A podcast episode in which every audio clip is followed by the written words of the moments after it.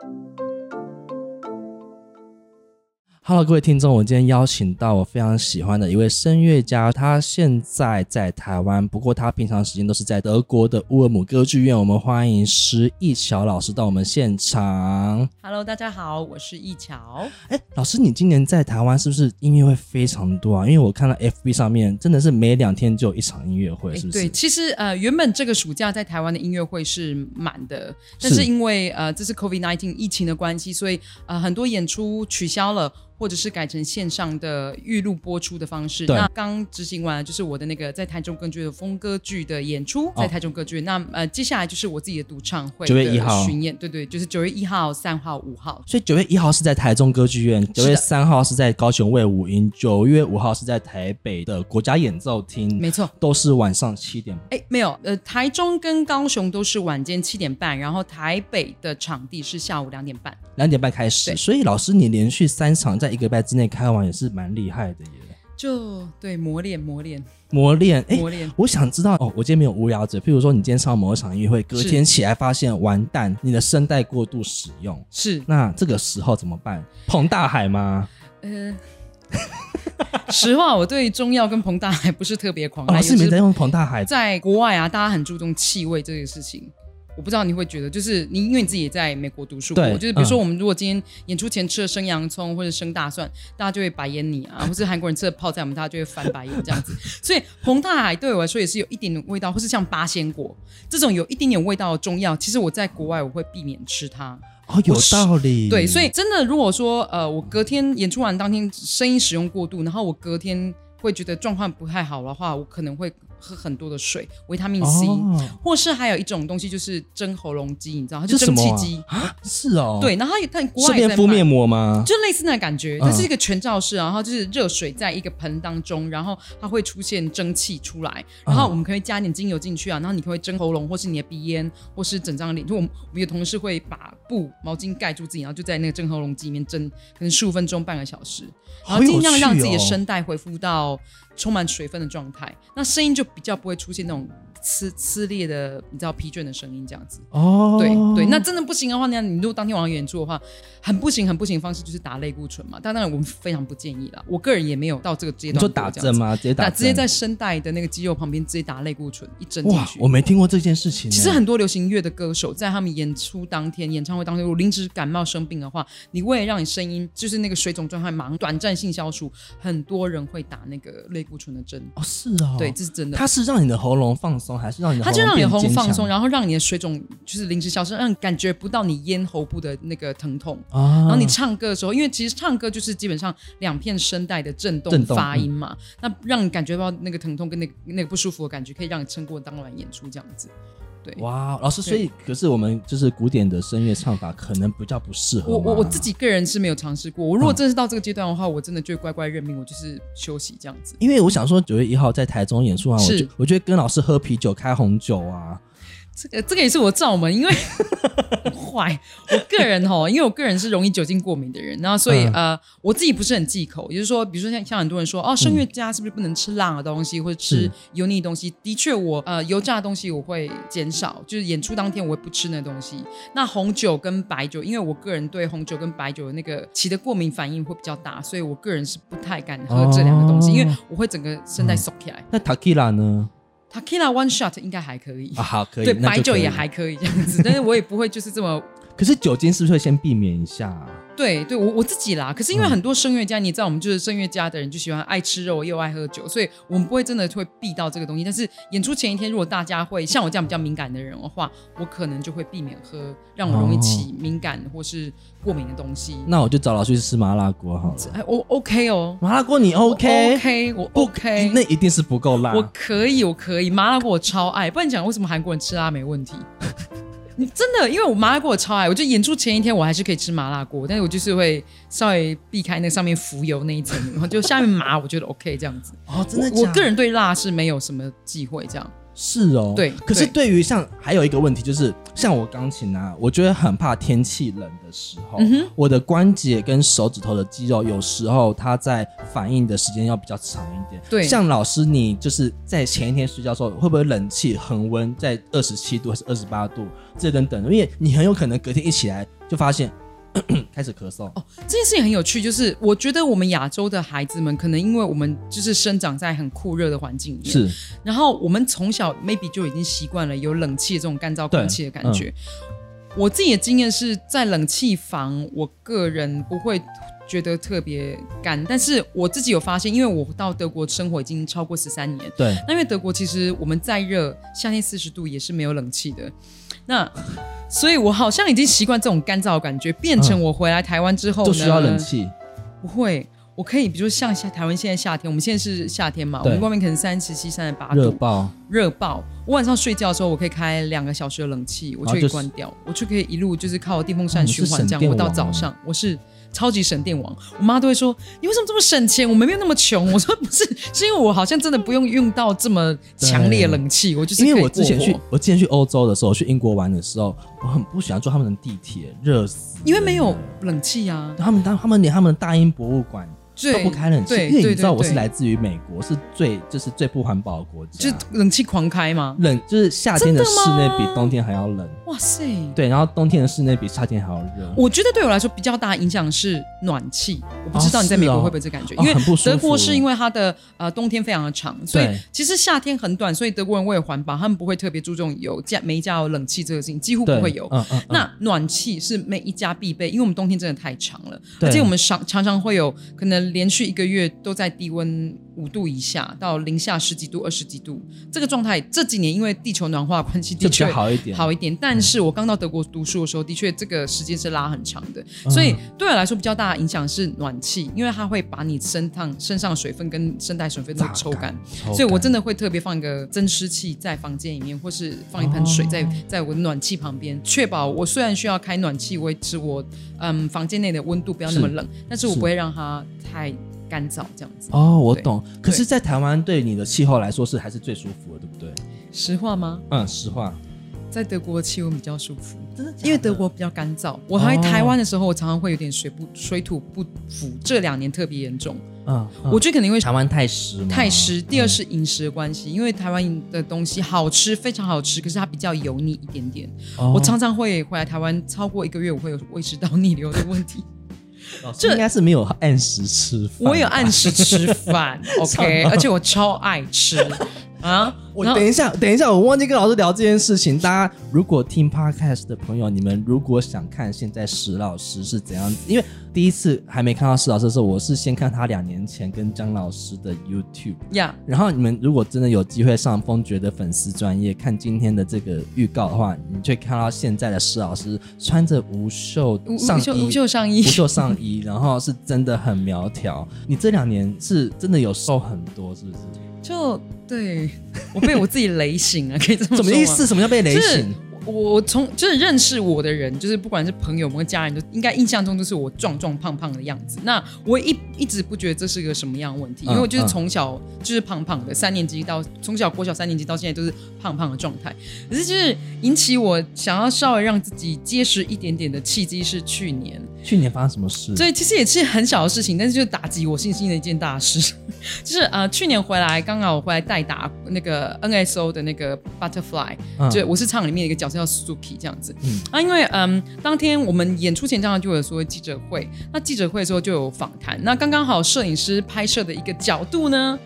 让我的手臂看起来无比粗壮，就好像我屏东家的你知道非常远近驰名的特产叫万峦猪脚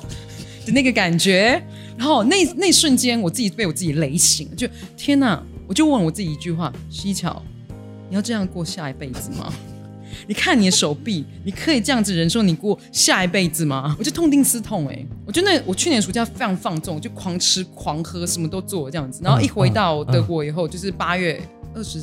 六号的飞机嘛，二十七号开始回到德国，我就真的想说，OK，好，那我试试看怎么样方式是可以可能让我瘦身，但是我自己不会无痛的减肥法，所以我就用了一六八这样做一些有氧运动，走路啊，是小跑这样子。我其实还蛮稳定的，我因为我就真的。也没有特别忌口，就是我只有淀粉减少，所以我大概平均五到七天瘦下一公斤，然后花了半年，大概降了二十三、二十四公斤左右。哇，真的太厉害了！因为我觉得一六八蛮痛苦的，因为像我这种十点之后，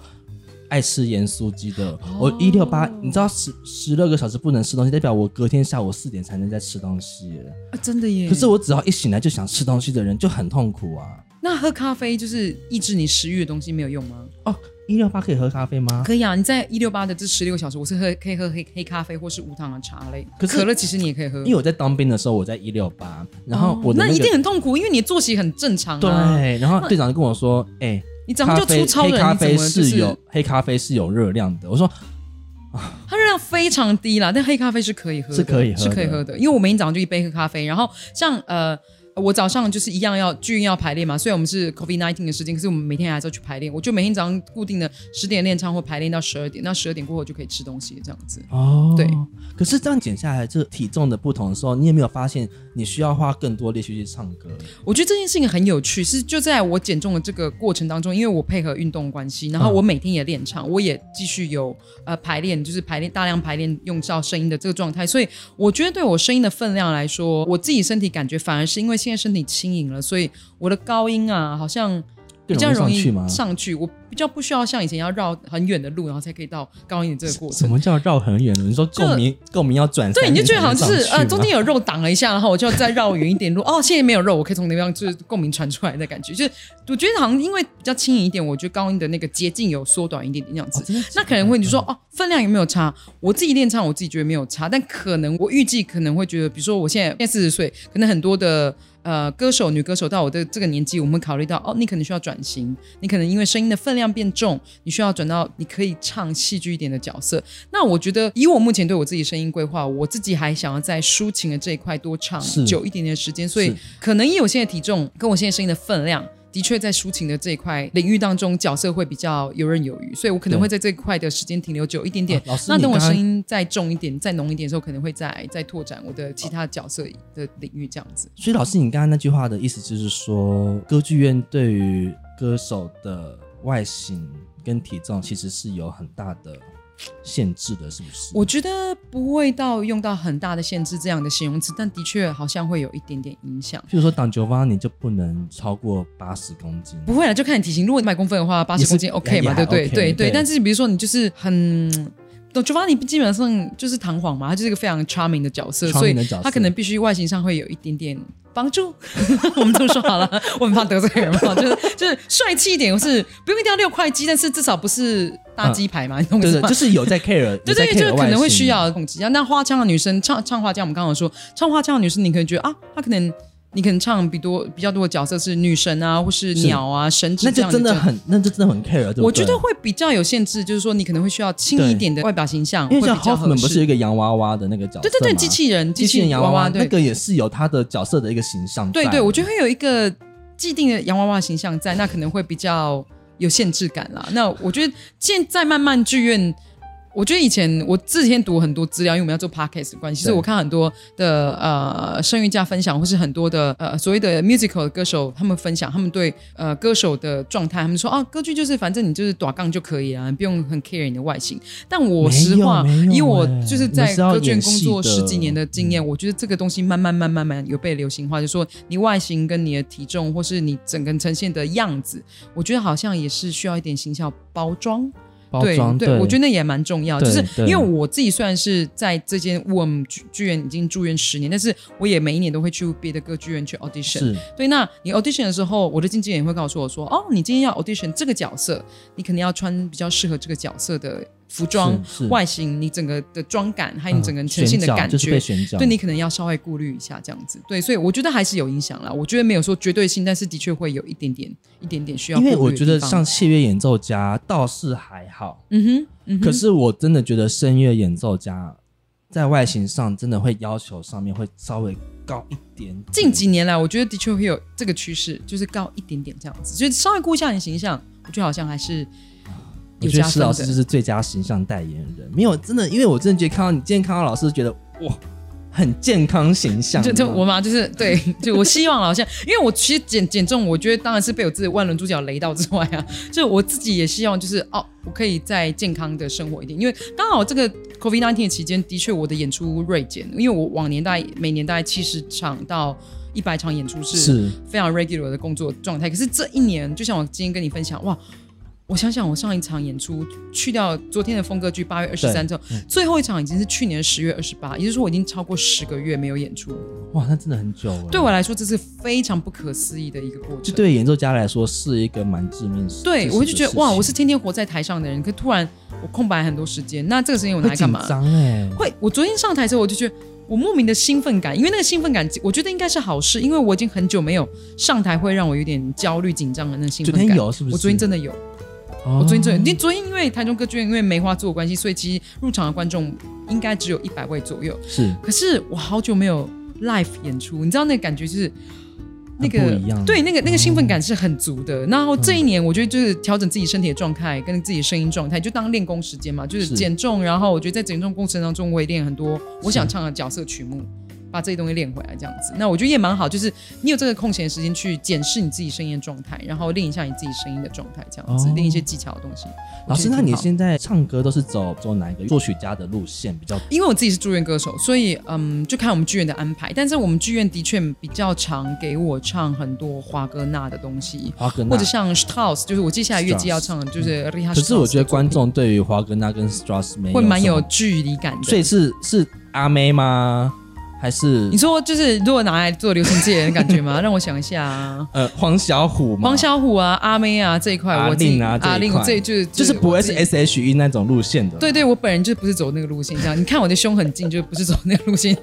可是老师，我想问一下，像你会去上 K T V 吗？哎，我以前会，我就是因为这两年太忙，所以朋友约都没办法去。可是我是会跟朋友去唱。其实唱好流行歌曲啊，是不是真的需要一些基本的声乐上的基础？当然，我觉得呃，基本的健康的发声方式，不管今天唱。声乐、美声唱法，或是我们今天唱所谓的音乐剧，或者是唱民谣，或者唱呃流行歌曲，其实我觉得最基本的东西就是健康的发声方式，这是不管你在哪一个领域都最好的基本盘，就是对你声音保护的最好方式，这样子。因为我在想，唱流行歌曲要唱到一个小时的演唱会，然后那个声音也一定是要保持健康，就算已经是有麦克风了。对对对对对。那所以像老师平常在。热身的时候是有什么技术可以让你的声音一直保持在最佳状态？我觉得这个状态可以分我在学生时期的时候来说，跟我现在在职业职业剧团里面工作的状态不一样。因为学生时期的时候，我们每天发声，我们肯定因为还有功课的关系，所以我觉得好像就是写完功课，你要过完学业之后，你还要再回来唱歌。我觉得有时候身体的疲惫状态会让我在学生时期的时候练唱的状态不是那么稳定。是，所以呃，我每天。现在这个习惯还是有，就是一一轮到我现在剧院阶段，我每天大概花十五分钟到半个小时暖身。那暖身是暖身体跟你的声音，所以在你疲累的时候，你身体要怎么帮助你的声音，让你身体是在有。工作的状态下不会让你声带过度疲劳，对，所以我会先做一些暖身体的作用，比如说我会做一些呃类似瑜伽的呼吸方式。瑜伽有呼吸方式，就是你知道瑜伽他每次强调腹式呼吸啊，就跟我们声乐的呼吸方式是一样，就是你尽量把气打在就是气息的支持，然后气息下来以后，让你横膈膜是完全舒张开的那种舒服的张开的方式，然后 keep 在那个地方，不要让它这么快气消回来。我会先从身体的呼吸方式开始做，然后我会做一些比如说像 humming 的东西的，嗯。嗯，哇，好好听哦！让你的声音在在你口腔还有你鼻咽腔面罩的空间里面去做活用，让你肌肉活跃起来。这样，我会先做肌肉的暖身，然后做完肌肉的暖身之后，我再真的放声，开始用最简单的啊的母音，嗯，唱从低音的音阶慢慢发，然后发到中中间音域。发到帕萨九，发到高音，然后先用最简单的啊开始发，之后我才用开，你知道，可能就是嗯高一点音阶，长一点的爬音的音阶。比如说我今天要唱花腔的东西比较多，我可能就会再多练一些大跳的音程，或是练一些花腔的呃音阶的练习方式，这样子。哎，老师，我比较好奇是，有时候我，譬如说，我像听 Lady Gaga 唱歌的时候，我会发现她某个音域可能是手到哆中间这个音域，好像是真声跟转假假转身的一个真声跟跟跟假声那过门的过门的方式是的，中间那几个音会比较没有声音。哼，那像这样子状况，是不是你用什么方式是可以去突破，在这个热身上面是可以突破的？是不是？我觉得这里做突破就是说，我们女生唱歌哈。呃，我们基本上真声混假声，所以在我们 passage 就是你说这样收到哆这个东西，它可能是中音转到啊，它应该低音转到高音的这个阶段的时候，的确会有一个过门的地方。但呃，我们自己声乐每分每声的唱法，我们会在这个地方的时候，我们会把混就是你知道胸声跟喉声跟头声，懂我们会做比例上的调配我们会让尽量在在这个 passage 的过门当中，我会让它它声音是均匀的。哦，我懂。什。么？但是因为你你要说 Lady Gaga 她唱这个方式，我觉得这是流行乐的有趣方式，因为它没有像美声的演唱方式，我们必须要真的是这三个管道是混得很均匀的。这三个管道是说头顶共鸣，对，头声、喉声、咽腔，还有你的胸声那 Lady Gaga 可能就是，他就觉得他这个过门上去，他就是要只用头声，他是只用气音的唱法，这是一个技巧的转门。那呃，所有流行音乐的唱法的转门，就会跟我们的技巧使用上是不太一样的方式。不对他们可能偏喉咽多一点，咽喉的喉、哦喉声唱法多一点。那到某一些表现一些情绪或是一些歌词的时候，他们可以用气音唱法多一点。那就是他们所谓的流行音乐的一些演唱的技，对美感跟技巧这样子。技巧这样。对哦，对我懂了。所以其实每一天，就算没有演唱会，或是说像你过去四个月是没有演出的状况之下，嗯你还是得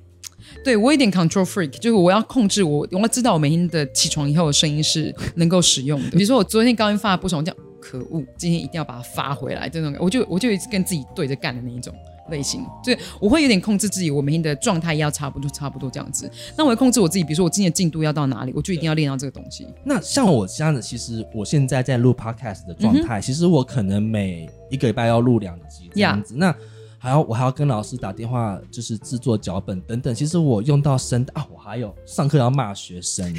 这才是重点吧？其实我觉得我用到声带的，就是很多时间很多所以我有时候就是会有一两天，我就是几乎快没有声音，嗓。音就是有点沙哑感觉。对，我在想，我是不是因为我的共鸣点不太对？那老师，你们在讲话的时候，是不是也会有哪一个共鸣点在讲话？好，我觉得这个还蛮有趣，因为很多人都跟我说，十一巧听你讲话就知道是个声乐家。我想说，对呀哦，我用了什么？就是你讲话会是这样子 对，我就讲话对，你看，可是你看，你看哦，就刚刚很有趣，像你刚刚这样说的时候，你有发现你整个脸部肌肉提上来吗？哦或是你讲话的时候，你会比较活灵活现，你会用到很多面部肌肉。是因为我觉得声乐家啊，就是我们学唱的人，我们可能已经习惯了，我们每天起床唱歌的时候，你就是要踢开你的肌肉，然后用到面罩这个东西。我认真的，我没有在好小你，我是认真的。我讲很久，因为大家问我说为什么讲话就是一这样很像，就是唱歌一样啊。我说没有，可我讲话从小就是这样啊。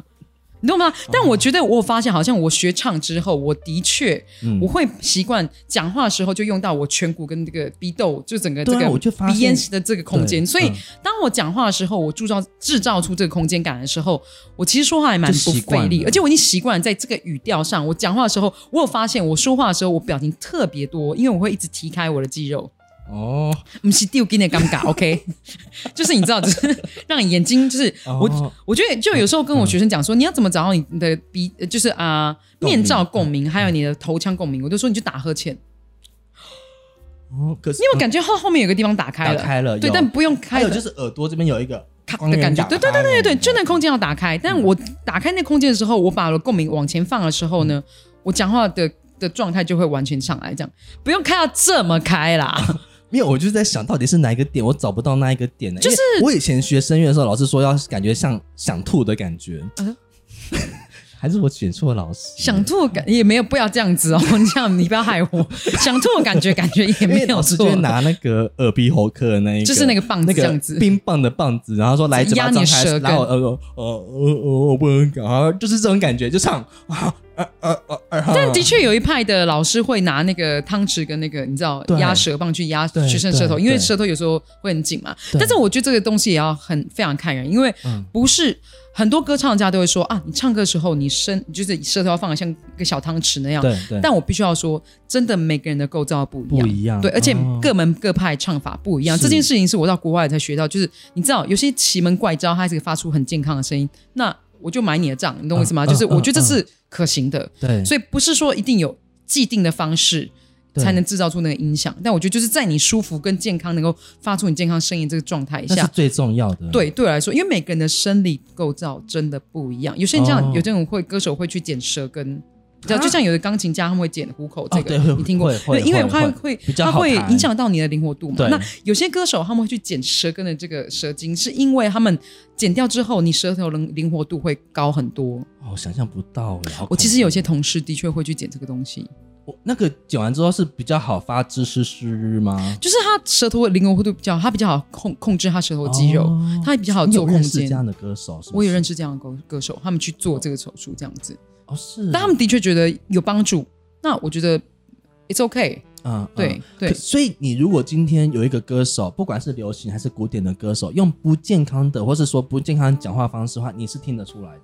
听得出来，因为共鸣的位置完全不一样。那你听他的声音，他会发出沙沙的声音，或是有点哑哑的声音得我有点。傻哎，亲爱的梦君，我必须说，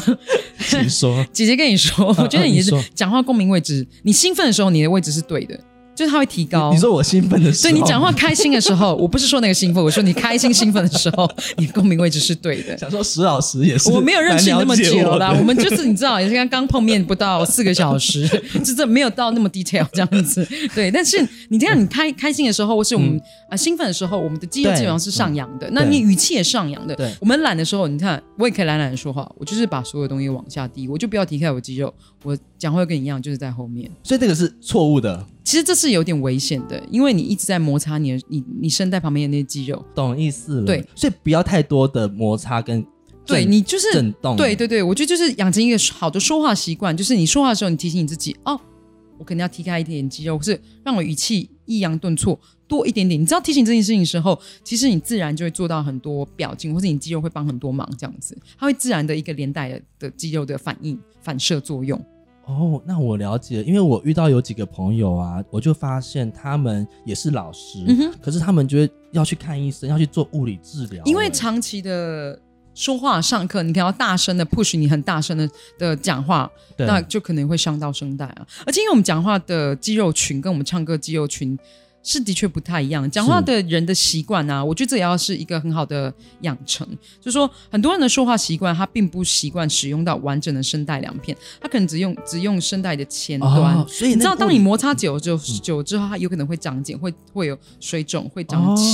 就是水泡。对，那因为太常摩擦到了，对对对对对对，就是那个意思。所以，嗯嗯我觉得说话的时候尽量保持语调啊，还有你的吸气习惯也是。然后，可是我现在不许，我觉得很重要。我现在没办法去控制我的喉咙，要哪一侧要震动到啊？这也，我跟你说，其实声带是一个没有神经的那个肉，所以其实你也不能真的控制，你只能从你自己听到你自己说话出来的声音的语调，嗯还有你感觉你说话的时候，它共鸣点是不是真的在我们唱歌的人所谓讲的，就是面罩这一块，就是在啊、鼻咽到。呃，眉毛颧骨之间对，颧骨这然后你边眼眼眼骨的这一块的区域，它的共振会比较多的话，就是你讲话到一个比较对的共鸣点了。哦，是要以可以用这个东是要以西这边为做，是不是？最简单的分辨方式，这么哦说不是以这边为主，，对，就这边为主啊，你知道，就是整个胸声就下来，这样，哦就我现在也可以讲胸声，哦可是就是没办法持久。因为我其实我自己都很想要去，就是挂号，然后看一下我的嗓音科医师吗？嗓音科医师看我的那一个，就是里面的震动的状况哦是不是、是对的开合感对，那如果不对的话，他们会有一个标准啊。如果你偏离太远的话，你就要练习去做。对他们会做嗓音科的物理治疗，治疗是是做真的治疗吗？还是说就是让你读讲报纸？对，这个我小时候其实做过，你做过？我做过，因为啊，在我学唱的时候，有一段时间我有很错误的说话的方式，我喜欢就很装酷，因为你知道 Metro 常常唱很 man 的角色，是所以我讲话就有点你知道，有时候唱就很低很低，然后就很摩擦这样。那直到有一天，就是嗯我现在的老师，嗯啊，他就跟我说，薛老师，他就说，哎，我觉得你的说话方式是不是应该要调整一下？你这样很浪费你的声音跟声带。哎那我说哦，有意思，那我去嗯看看嗓音科医师，我去做了，好像台北荣总吧，我印象中对台北荣总有对对对吧？台北荣我去我去看了嗓音科医师，然后他也照了我声带，他说啊，其实你没有磨损的状态，但是你的确要注意，因为你说话的共鸣点摆的太低了。你完全没有用到你所谓的烟腔跟你的头声的共鸣，你这样说话会很吃力。所以我那时候就是应该是连续一个月，每周去一趟，在那边就是读报纸，他会告诉我说，就是我应该共鸣点现在摆前面，摆后面一点点，摆高一点，摆一点一点这样的方式去可。是那个时候你已经是声乐，我已经学，唱学唱了，学唱有一嗯阵子了。所以那有帮助吗？我觉得对我来说还蛮有帮助，就是在我说话的时候，我会比较注意我说话的共鸣点。哦，对，然后的确在我上完课以后，我自己后来慢慢有注意到我说话的状态之后，我觉得讲话比较不费力，而且比较不容易哑。哦，对对，因为有嗯时候我回来也要教学生，对那对你当然不可能一直翻唱，你可能需要跟他讲解很多肌肉呃就上课的内容，这样那的确会说比较多话。那我觉得哎，好像比较不容易感觉到疲累这样子。但是也是要多喝水，也是有差。我觉得喝水有差，那因为我自己是咖啡控，我喝喝非常多咖啡，所以我因为这样我就必须要补更多的水分，就一天可能要我的体型啦，我至少一天两千五到三千。如果当天晚上我演出的话，我光晚上演出的三个小时或四个小时之内，我可能就可以补充完两千 CC 的水，但两千 CC 是几几杯矿泉矿泉水啊？就是一点五公升再加五百 CC 的，嗯。所以这其实蛮重要的，因为像我自己在教课的时候，有时候我都要提醒自己要喝水。对对对对，尤其是我们可能会忘记，但我觉得歌者可能比较不容易忘记，是因为我们一直在唱歌，对，所以你比较容易感觉到，就你一有时候觉得有疲累有干，对疲累，我听到声音啊有点卡卡或者有点点干燥的时候，我就会马上补水。像我演出前，我一定会在演出前一个小时，我至少会喝掉一公升的水，哦，因为我要保持，你知道，我们当人体补充水分之后，这个水分它要达到你的声带的滋润的程度，大概要花到十五分钟到三三十分钟。消化时间。对，所以它水分才会到达你的声带，就让它滋润感觉。所以我大概真的会提前一个小时我就开始喝水，慢慢喝水慢慢喝水这样子。老师，我想问一下，因为像练钢琴啊，我是这段练不过去的话，我可以花二十次、三十次把它练过去。可是你们声乐不能用这么多次去练它一个东西，对？我觉得声乐唱歌还蛮需要用脑，就是去解决 解决。老师觉得我们练钢琴说钢琴不用脑，因为我们声乐没办法一字一句，你知道。唱它的千百次，因为一定会坏掉嘛。因为你就就就，所以你一定要知道。我觉得因果，你一定要先知道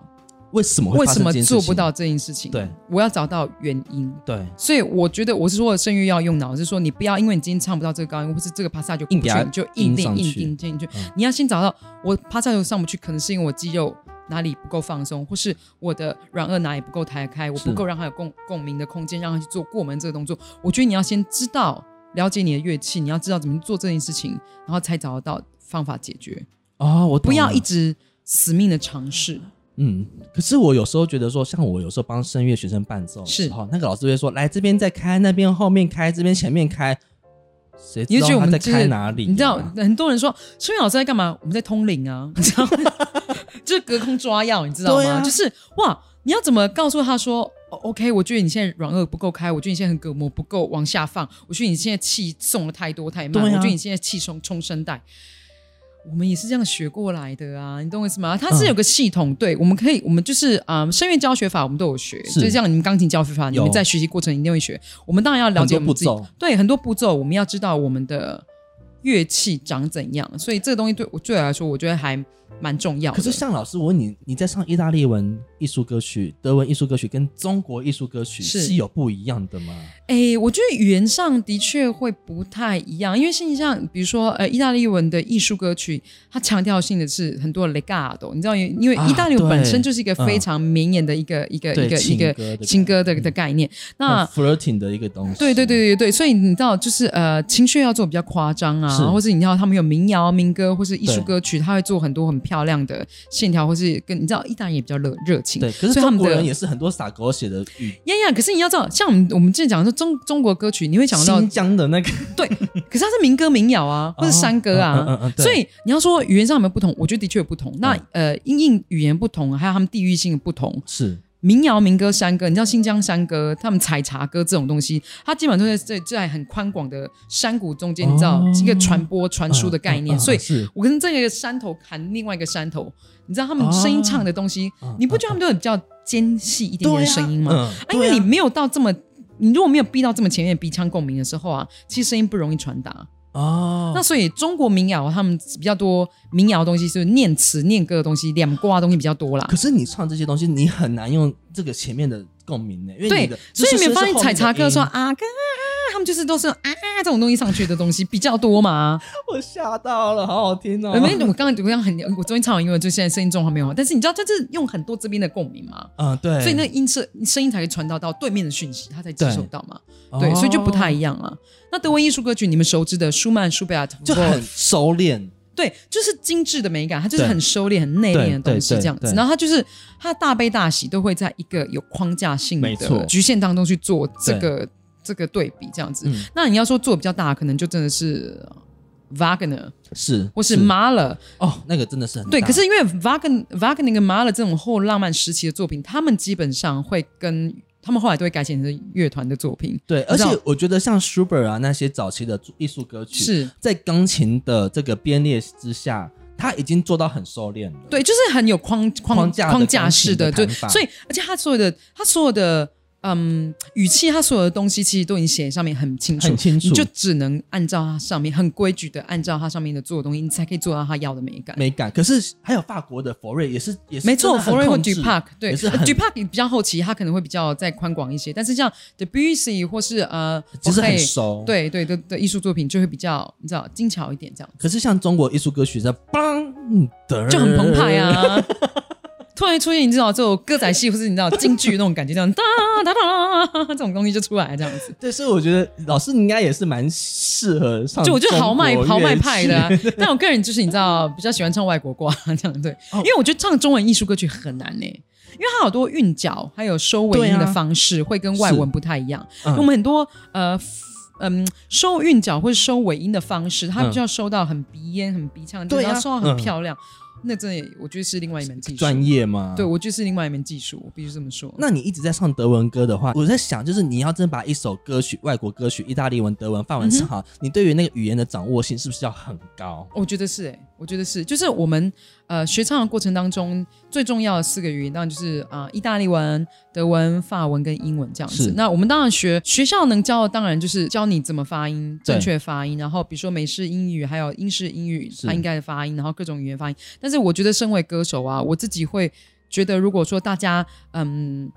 你自己自己是歌手的话，我会很建议你们可以在语言这上多花一点功夫，研究你自己要唱的东西，就是不要只是会发音。对，我觉得好像如果你会说一点点那个语言的话，你了解一点点那个语法的话，对你了解那个文法的话，其实会更帮助你在演唱或者准备呃一首艺术歌曲，或是这个语言这个歌剧咏叹调它的呃过程当中会更方便。你会知道为什么这个地方它要写这样的和弦，没错，你会知道为什么这个地方它会做出这样的音色转变，哦为什么就是语言就是一种文化的底没错，没蕴。错，没错。所以老师，你这次音乐会大概是都是以哪一些作曲家为主的呢？呀，我这次呃，我往年回来的音乐会，我大概都是以德文作品为主。是对，那我今年就想挑战自己一下，所以我找了很多，你知道，反正隔疫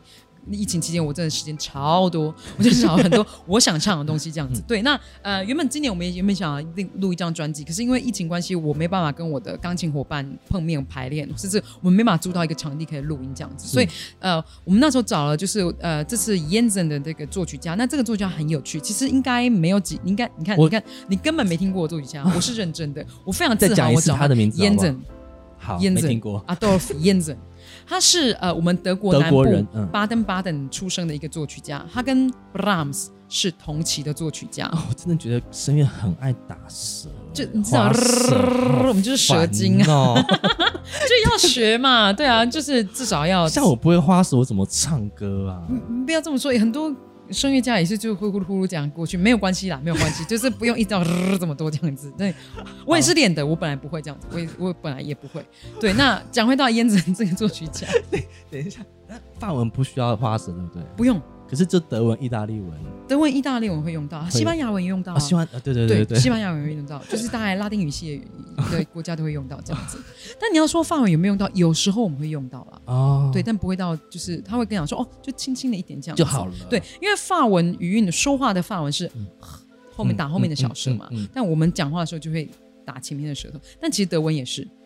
德文原本也是打后面的啊轻轻的后面打小舌，但这是唱歌的时候，他当然是为了清楚性，嗯所以清晰的关系，所以我们一定要要求你打前面的舌头这样。所以这一次演出的作曲家是还活着的吗？我这次的作品的呃呃时代也是拉在就是古典后期到后浪漫时期。啊，是，嗯对，，就是大概在在在浪漫时期这个这这个这个这个区域，所以基本上呃作曲家大概都已经你知道做过这样子，已经扛巨重了这样子，所以。哦，对对，所以就我这次比较呃比较接近古典时期是燕泽的作品，他就跟 Brahms 同期，这样他也是在有点框架的。嗯 不是因为每次听你讲 Brahms，我都会吓到。OK，那 Brahms 你们美派说法 Brahms，OK，就唱 Brahms 的作品的时候呢那你讲 Wag 是 Wagner 吗，Wagner，就只有 Brahms 有，他真的要因为他花舌吗？L 就在中间呢、他他自己讲自己名字也要花舌吗？那看他从哪儿来啊？如果南边的话，可能会有，因为你知道，就弹舌这件事情，南边的，因为我住南边嘛，哦。就南边的城市真的会弹舌比较多，像哦。拜阳、白眼那一区的话，慕尼黑啊，还有啊、奥地利其实也会，哦哦嗯，，就会比较比较多这个东西，比较多一点点这样子。好，那所以你在跟钢琴合作，在钢琴艺术合作的时候，那你们两个是不是对于曲子的这个情绪掌控，以及对于它的场景跟它的故事性，都要非常的我觉得就是就是就是我们要做一个磨合动作这样子。那因为像我这次的钢琴伙伴，我邀请到的是徐佳琪老师，也是国内非常、嗯非常有名的钢琴老师。那佳琪老师也是以精致性出名，而且他非常用功跟认真。我这我其实这次回来我非常 surprise，就是我其实因为以前跟佳琪老师合作，我大概就是跟他合作歌剧作品或是是歌剧演出。是那这次是真的，我们第一次做艺术歌曲的合作。那回来跟老师排练的时候，我发现哇，even 像燕子这样的不出名的，就是不是这么耳熟能详的作曲家，老师就已经把他的很多作品，他能找到的录音，或是能做到一些呃找到录音的作品的谱，他都去研究过。他说：“哦，一巧，你知道他的作品，他就跟我讲很多他的作品结构，然后怎么去做诠释。我觉得好有意思。反而是老师教了我好多，好厉害老师很哦棒。老师教我很多，我没有看，我在我是歌者，我说实话，所以我不会真的。”我没办法像钢琴家，就真的很认真的去分析所有和弦，或是你知道他的语气转变。那嘉祥老师就是做到这个功能，他会告诉我说这边这么做，所以会应呼应上你的歌词的哪一个段落，然后我跟你这边是对唱的，我们是卡农的我要关系。跪拜这个位大神啊。对，我觉得嘉祥老师真的告诉我好多哦，OK，我在我读谱的时候，我忽略到了很多重要的讯息，哇，要哇好比这样的东西。然后像呃，我有一组可是很多声乐家也忽略掉节奏的重要性啊。对，我必须说，因为很多很多的钢琴家，他们都说哦，声乐家就是你知道，就是很呼噜呼噜唱这样子。但是我们也有在努力啦。你要知道，我们就是人来疯嘛，我们就开心一起来，就是你知道，没有在管别人的啊，直接把人家踩下去的那一种。我不能这样子讲，我觉得这样不公平。我说我之前有曾经合作过的学生们，这样学生声乐家，我我觉得我们就是很性情中人，就是我们唱的时候就一直忘记别人在干嘛，这样子就很以自我为中心。但是我觉得声乐的这个唱法，像你我去听那个 Puccini 的唱歌歌曲，呀，你你去打节奏，真的打不到节奏。对，而且我必须说，就是说，呃，我们要说节奏性，呃，节奏的重要性当然重要。可是，呃，讲回来，艺术歌曲跟歌剧的 aria，很多歌者，也就是说很多的指挥，他们会容许我们在他们能够忍受的范围当中，我们可以做一点调配调整。我们可能真的不会是拖在正拍上，你知道，我们可能就做，因为这个情绪可能他真的很痛苦，他很生气，他可能因为情绪需要张力跟满度做到这么多，他是会允许我们做一点拖拍跟拖长的、的的的嗯的一定要的东西对，就是这样，观众听也才觉得哦天啊，像揪心 Puccini Puccini，对，他就很洒狗血的东西，你怎么告诉我说，OK，这边就是一拍，怎么可能？就是一定要拖一点点，就觉得啊，那就是满度有做到这样子，对对对所以我觉得观众也觉得啊，满足了这样子。但是当然会在一定的范畴当中，我们会不会做到这么夸张啦？啊，我想听老师唱《听海》，会不会是听？我不知道，我也可以唱《听海哭的声音》，哇，好好听哦！我也可以这样唱啊，奇怪，我根本听，我也没有要这样唱，好不好？我们也可以正常唱歌，好不好？好，我知道了，这有关面子的问题、好，今天听到老师唱一句《听海》，大家观众一定要来记得看我们的这个影片。呀。今天很谢谢石老师到我们 podcast 节目来分享音乐会，然后他各种保养声带的方式。哎，会有分享吗？有啊，你刚才说是不能喝红酒，不能喝啊，白酒。这是我啊，但可能你知道，大家可能海关都没事啊。哦，真的吗？哎，因为歌手很很多很爱喝酒，而且你知道我这个长相啊，大家觉得就豪迈好海派这样子狂狂饮，但其实是不是我酒精过敏非常严重？你会皮肤发红，是不是？我就是会就是送急诊去打退酒针的那一种，真的假的我真的，因为我我其实我自己以前很爱喝啤酒，然后正好有一次啊，就是。好像我应该是混的，就是喝了六支啤酒，其实就不多啦，大概就三公升这样，对不对？可是我觉得那天就是送急诊哎、我就整个身体就是痒到不行，好像荨麻疹那样的感觉嘛。哦然后医生说：“哇，你真的是应该是对酒精过敏。”啊但我后来发现，我喝白酒没事，所以我应该是对啤酒的酵母的那个酵母花，我应该是对那个东西是过敏。因为我我跟别人去酒吧喝酒，最讨厌是听到四个字什么东西？酒精过敏，我知道、啊、什么意思？而且你知道我住德国，shame on me，就大家说你住德国还酒精过敏，就是 德国啤你酒、搞屁啊！就是你住德国，你居然不吃猪脚的意思这样子，就对，然后我就会被对。催一下，我就会点那种很弱点那个无酒精的啤酒，然后大家这样，那还有就是气候的掌控，对于自己声带的一些练习的方式，我觉得这个今天施老师都分享的非常的对，但是我觉得每个人的生态状况都不太一不一样但是我觉得保水度真的还有适度我觉得最基本就是充足的睡眠，然后你水一定要喝够，因为嗯很多人常常忘记喝忘记喝水。会啊，那那个是老化的也很快，对不对？对就像皮肤一样啊，对你缺水就是会老化，就很严重。没错，没错，没错。好，那石老师，你是九月五号回德国去，没错我敲哦完就当天直接飞了。超夸张，还好我今天有敲到施老师的时间，那期待明年施老师再回来，然后可以上我们节目，有更多好的，分享再给你们领的。消维，谢谢施老师，谢谢大家。